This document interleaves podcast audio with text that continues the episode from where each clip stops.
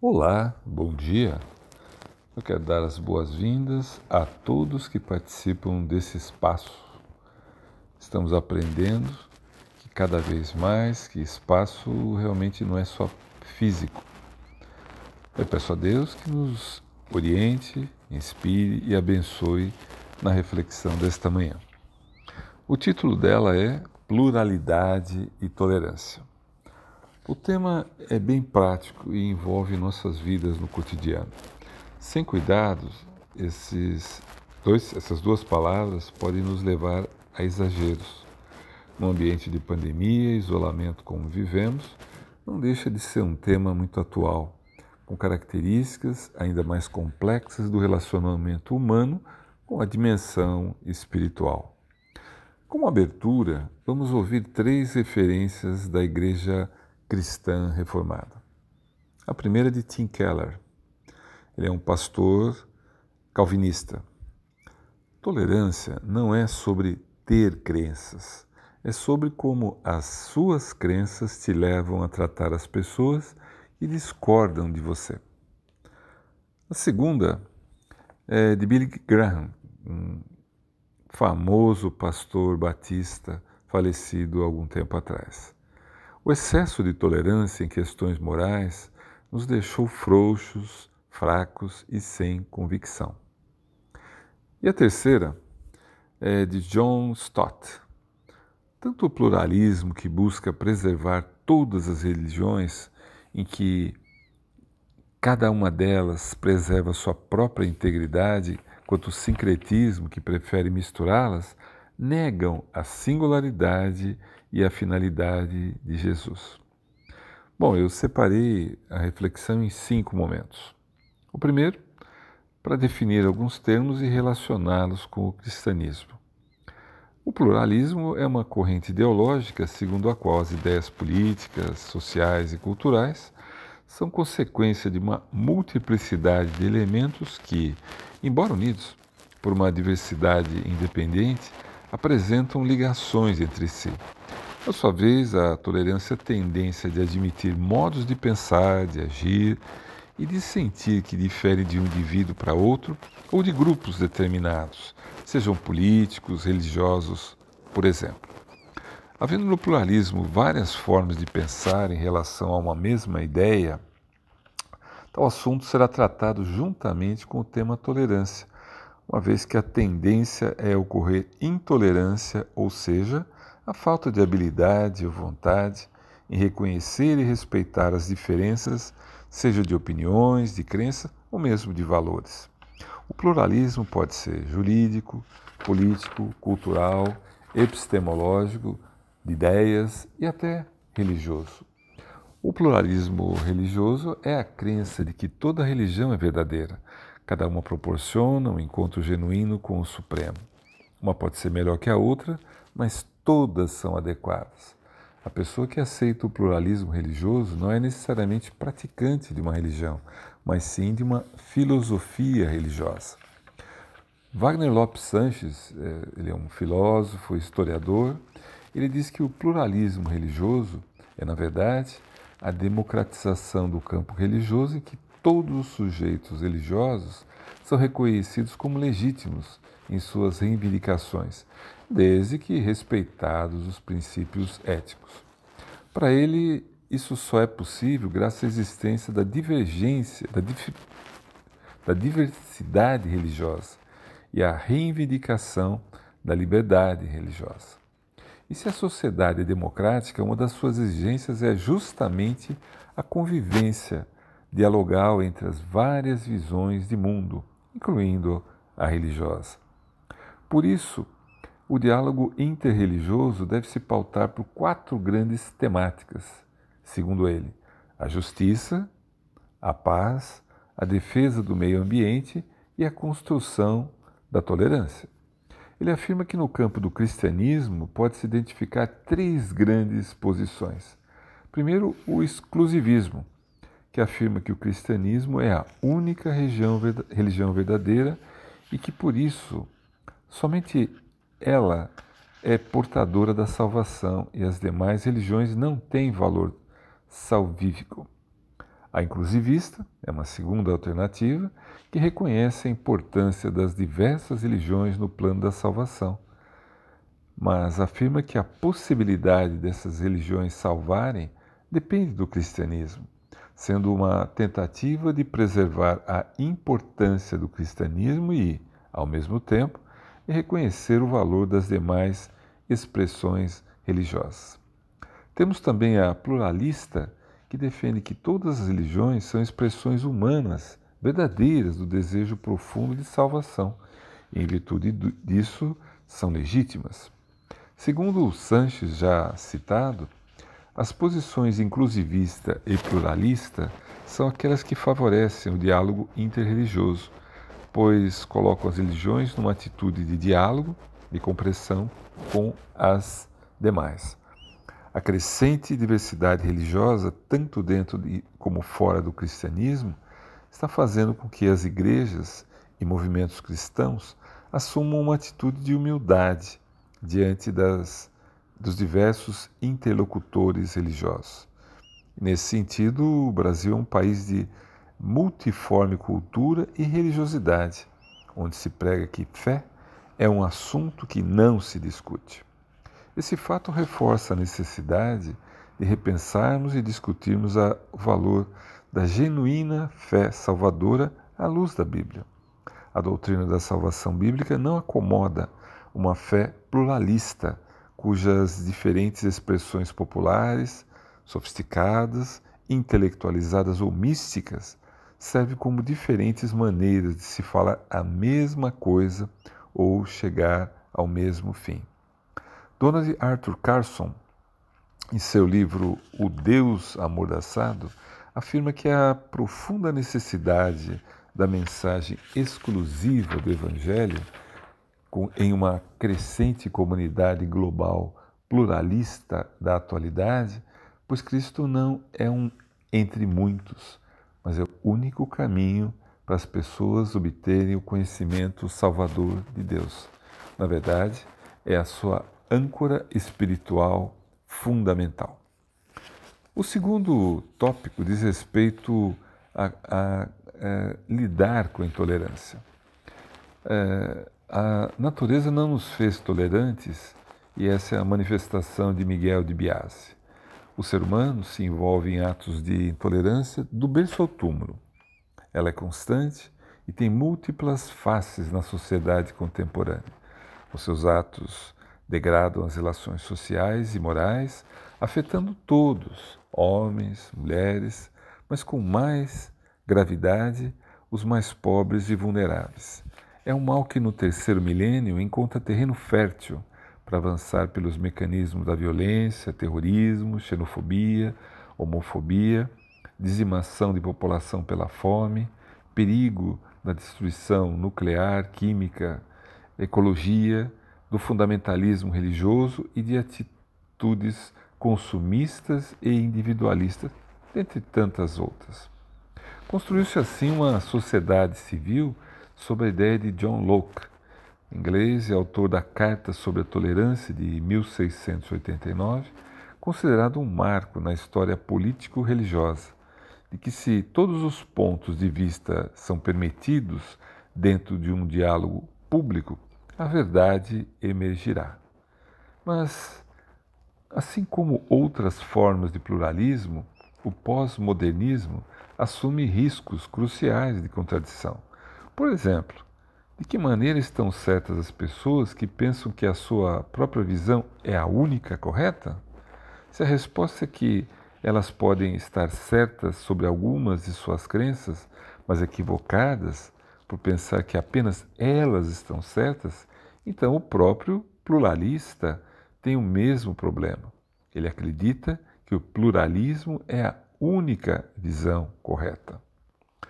O pastor Alderi Souza de Matos lembra que a tolerância não significa simplesmente discordar daqueles que pensam ou agem de maneira diferente de nós, o que é perfeitamente aceitável, mas fazê-lo com espírito de rancor, agressividade e desrespeito pela dignidade humana.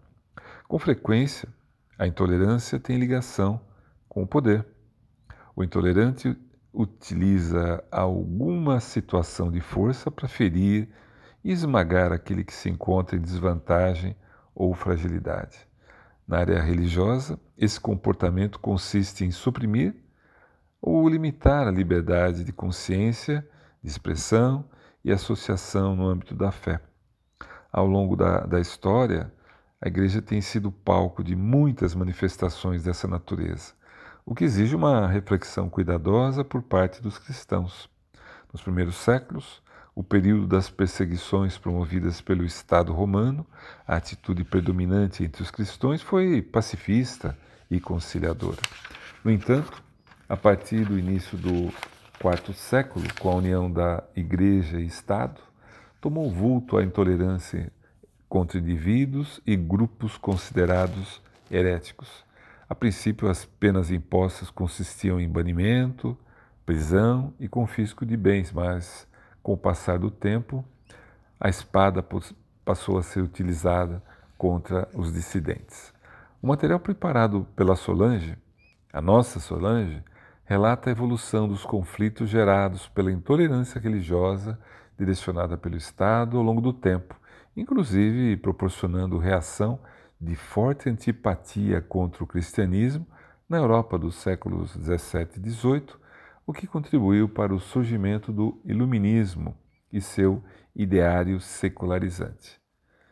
O terceiro bloco diz respeito à discussão sobre a intolerância e a disciplina cristã. Afinal, o que é a disciplina? Disciplina é ordem, regulamento, conduta que assegura o bem-estar dos indivíduos ou o bom funcionamento. A intolerância deve ser distinguida da genuína disciplina cristã. O Novo Testamento deixa claro que a Igreja tem o dever de preservar a fé e manter elevados padrões éticos entre os fiéis. Para isso, muitas vezes a necessidade de repreensão e correção. Entretanto, a disciplina cristã adequadamente entendida tem um propósito pastoral e terapêutico, e não punitivo ou repressor. O coração humano é enganoso e as suas motivações frequentemente não são puras. É muito fácil, sob o pretexto de fazer a vontade de Deus, ultrapassar alguns limites e se deixar levar por um espírito vingativo e pela falta de amor.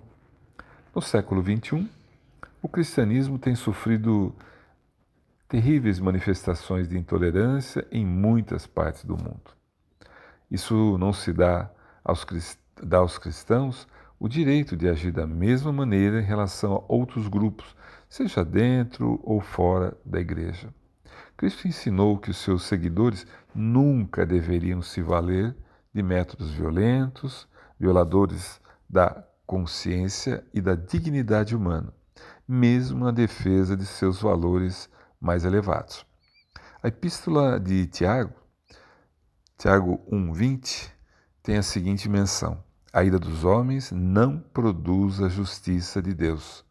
Porém, não apenas isso. Os cristãos também devem se precaver contra formas sutis de agressividade, principalmente através de palavras e atitudes más, porque além de erradas em si mesmas, podem servir de prelúdio para manifestações ainda mais destrutivas. A intolerância gera preconceito, ciúme, discriminação, perseguição. Ela deve ser banida. Paulo nos ensina a suportar os fracos, entender as diferenças, sem contudo deixar de mostrar as verdades. Em Gálatas 6:1 encontramos: Irmãos, se alguém for surpreendido em alguma falta, Vós que sois espirituais, corrigi-os com um espírito de brandura e guarda-te para que não seja também tentado. Em Colossenses 2,8 nós encontramos: Cuidado, que ninguém venha a enredar com a filosofia e vãs sutilezas, conforme a tradição dos homens, conforme os rudimentos do mundo, e não Cristo. É, o pastor Israel Belo de Azevedo, ele ressalta que, apesar do que ensinou Jesus, que foi morto pela mão e pelos pés da intolerância, muitos cristãos no passado trafegaram pela mesma via da morte. Em algumas partes do mundo, ser cristão é crime, punível até com a pena de morte. Na maior parte do mundo cristão, entretanto, há liberdade de expressão para todos, mas há cristãos individuais e organizações cristãs envolvidas em movimentos de ódio contra outras pessoas porque elas pensam diferente. No interior da igreja, há pessoas que não se falam, mas falam mal uma, da, uma das outras, porque têm interpretações diferentes da Bíblia ou porque têm gostos litúrgicos diferentes. Jesus nasceu para nos pôr em outra via. A intolerância tem a ver com a presunção da verdade, tem a ver com a vaidade. No texto de Lucas 9, de 46 a 48, Jesus apela para as crianças, para que elas nos ensinem a humildade, a tolerância, pois elas brincam com aqueles que lhes são diferentes e não são preconceituosos. Nos versículos 49 a 54 de Lucas 9, Jesus mostra que os discípulos achavam que poderiam resolver o preconceito com preconceito e violência. Mas Jesus mostrou a prática da liberdade religiosa. Segundo o já citado pastor Azevedo, o natural em nós é pedir fogo do céu contra os que consideram ser adversários de Deus. Acabamos por achar que quem pensa diferente de nós é contra nós. Por isso brigamos demais entre nós.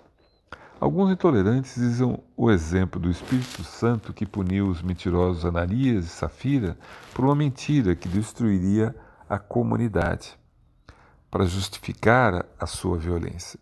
Tais pessoas querem ser espadas de Deus mas para esse tipo de trabalho, o Senhor não precisa do nosso apoio.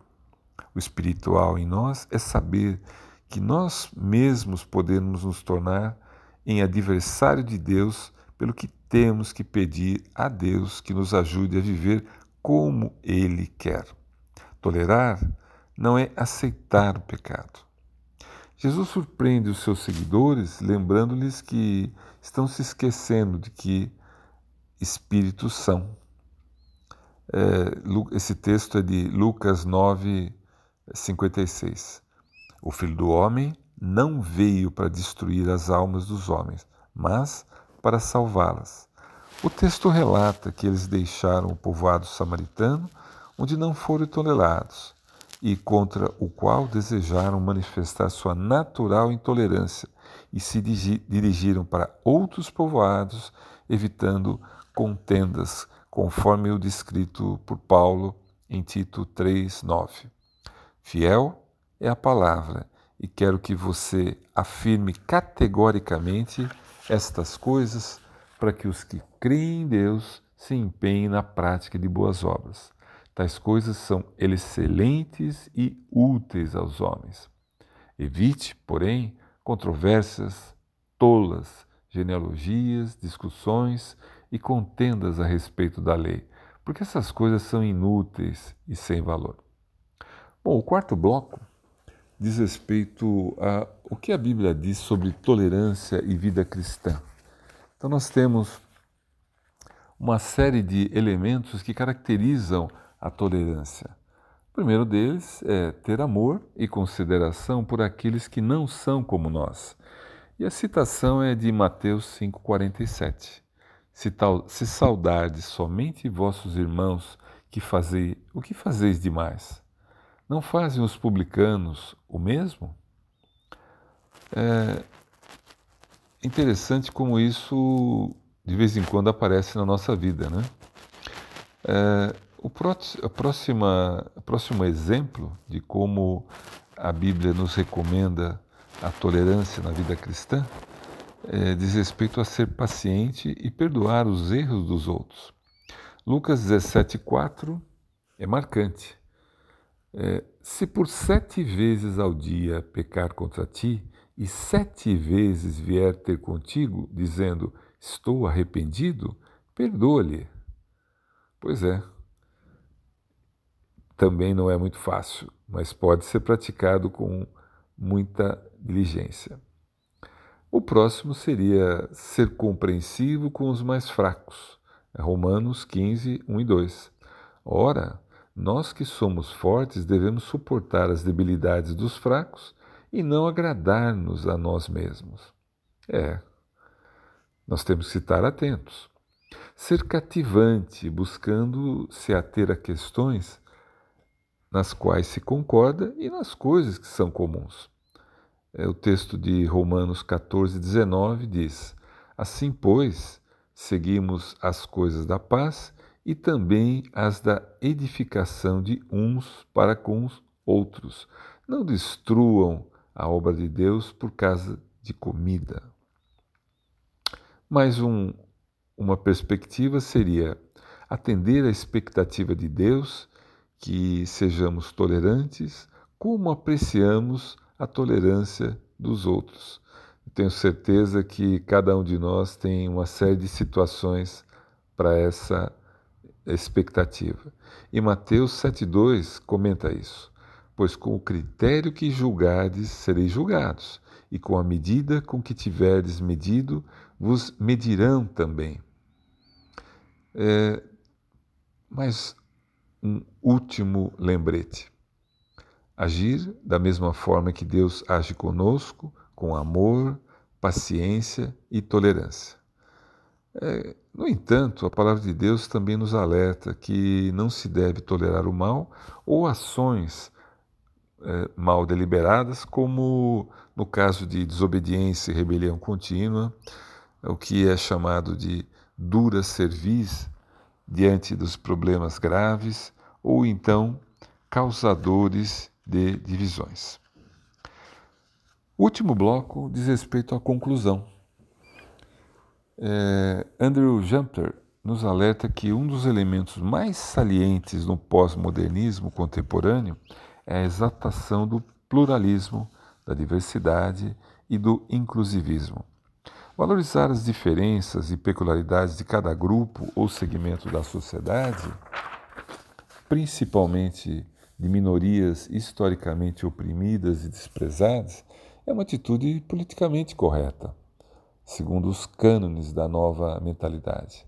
Os inclusivistas alegam estar lutando contra males antigos, como o racismo, a intolerância, o patriarcalismo, e certamente a história está repleta de injustiças nessas áreas. Todavia, o que muitos não percebem, ou talvez não queiram perceber, é que a ênfase irrestrita na diversidade e na multiculturalismo está sorrateiramente lançando a semente de novas formas de intolerância e divisão entre os seres humanos. Usando uma imagem bíblica de Mateus 13, 25, enquanto os homens dormem, estão surgindo as raízes de graves problemas para as gerações futuras. É óbvio que existem argumentos válidos na defesa do pluralismo. Afinal, a diversidade étnica, religiosa e cultural é um fato inquestionável. Devemos nos perguntar que grau de diversidade uma sociedade pode suportar sem que acabe se fracionando e sucumbindo, sem uma ênfase correspondente na unidade, em elementos compartilhados por todos, nenhum organismo social pode sobreviver. Foi o que entenderam os primeiros cristãos conforme expressou sabiamente o apóstolo Paulo. É, certamente não pode haver judeu nem grego, nem escravo nem liberto, nem homem nem mulher, porque todos sois um em Cristo Jesus. John Stott considera que a situação religiosa do mundo não mudou grandemente a verdade é que os antigos deuses da Grécia e Roma foram desacreditados e descartados muito tempo atrás. No lugar deles, no entanto, novos deuses surgiram e outras crenças antigas experimentaram um ressurgimento, como resultado da comunicação moderna, da mídia e a facilidade de viajar. Muitos países estão se tornando cada vez mais pluralistas. O que muitas pessoas querem é um sincretismo fácil, uma trégua na competição entre as religiões, uma mistura do pretenso melhor de todas elas. Nós cristãos não podemos ceder quanto à finalidade ou singularidade de Jesus Cristo. Simplesmente não há ninguém mais como ele. A sua encarnação, expiação e ressurreição não têm paralelos na história da humanidade. Consequentemente, ele é o único mediador entre Deus e a raça humana. Algumas pessoas ressentem-se de forma firme e amarga dessa afirmação exclusiva. Muitas pessoas a consideram intolerantemente intolerante. E por mais ofensa que isso possa causar, no entanto, as afirmações da verdade nos compelem a mantê-las. À medida que o pluralismo e o relativismo se espalham pelo mundo, há uma necessidade urgente para nós seguir o exemplo de Paulo e dar às pessoas o um ensino claro, prático e ético. Os pais cristãos em casa devem ensinar os filhos a lei moral de Deus. Os pastores não devem ter medo de expor padrões de comportamento bíblico no púlpito, para que a congregação compreenda a relação do evangelho e lei. E os convertidos, desde o início, devem receber a instrução de que a nova vida em Cristo é uma vida santa, uma guinada na vida para agradar a Deus, a obedecer os seus mandamentos. Afinal, seria a forma de manter a sua âncora espiritual. Antes de encerrar a reflexão, eu quero fazer uma oração. Deus Pai, Filho e Espírito Santo, abençoa seu povo.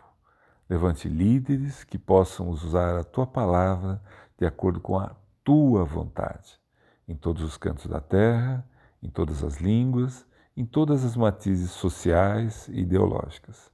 Mesmo no ambiente desgastante como o que vivemos, a tua paz seja transmitida e a tolerância suplante o egoísmo e o amor seja uma realidade sentida pelas pessoas. Amém. Uma excelente semana para todos e até uma próxima oportunidade. Um grande abraço.